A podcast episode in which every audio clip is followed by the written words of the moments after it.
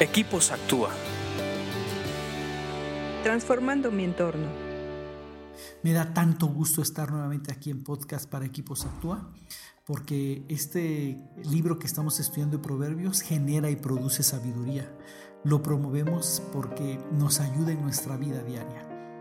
Hoy estamos estudiando el capítulo y vamos en el capítulo 11 y nos toca el 21 que dice así, los malvados seguramente recibirán castigo pero los hijos de los justos serán librados. Eh, ah, como hemos platicado muchas veces, como a veces los, se presentan los proverbios de que se dice una verdad y luego otra contraparte, otra similar, otra que se contrapone. Eh, aquí nos habla de algo así parecido, nos habla de los malvados y de los hijos de los justos, que es donde me empieza a llamar.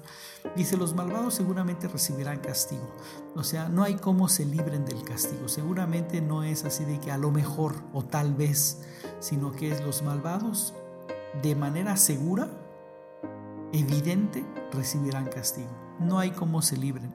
Dios puso una eh, verdad en, el, en, el, en, la vida, que es lo que siembras cosechas, y esto es para que no nos burlemos de Él. Por supuesto que, que está puesto para todos, pero muy enfatizadamente o enfáticamente sobre los malvados. Los malvados a veces creen que no van a recibir castigo. A veces hacen obras y se mueven y bajan y suben y mueven influencias para no recibir el castigo que ellos saben que merecen. Hacen cosas y después logran, en teoría o entre paréntesis o entre comillas, librar el castigo, pero no es así. Los malvados de manera segura reciben su castigo, lo que a veces no lo reciben ellos, lo reciben sus hijos. Por eso es que la contraparte de esta parte de Proverbios dice, pero los hijos de los justos serán liberados.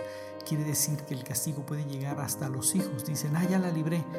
Pero después lo, eso que hicieron lo pagan sus hijos.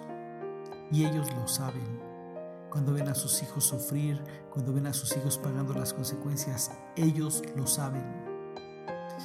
Y Aquí lo bonito dice, pero los hijos de los justos serán liberados. Ya hemos hablado de quiénes son los justos, todos los creyentes en Jesús somos justos.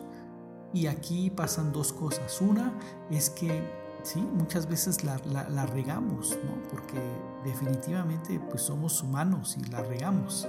Entonces vamos a recibir castigo, por supuesto.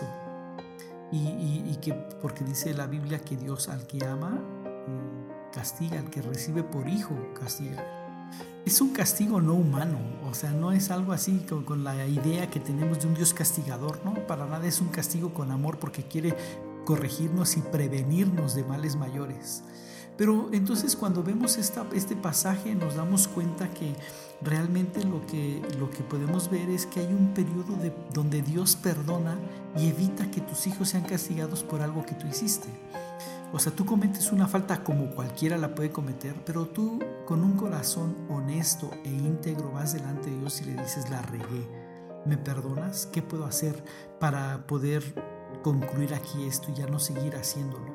Entonces, aquí lo que sucede es que Dios interviene en que tus hijos y las consecuencias se frenan. Tus hijos son liberados.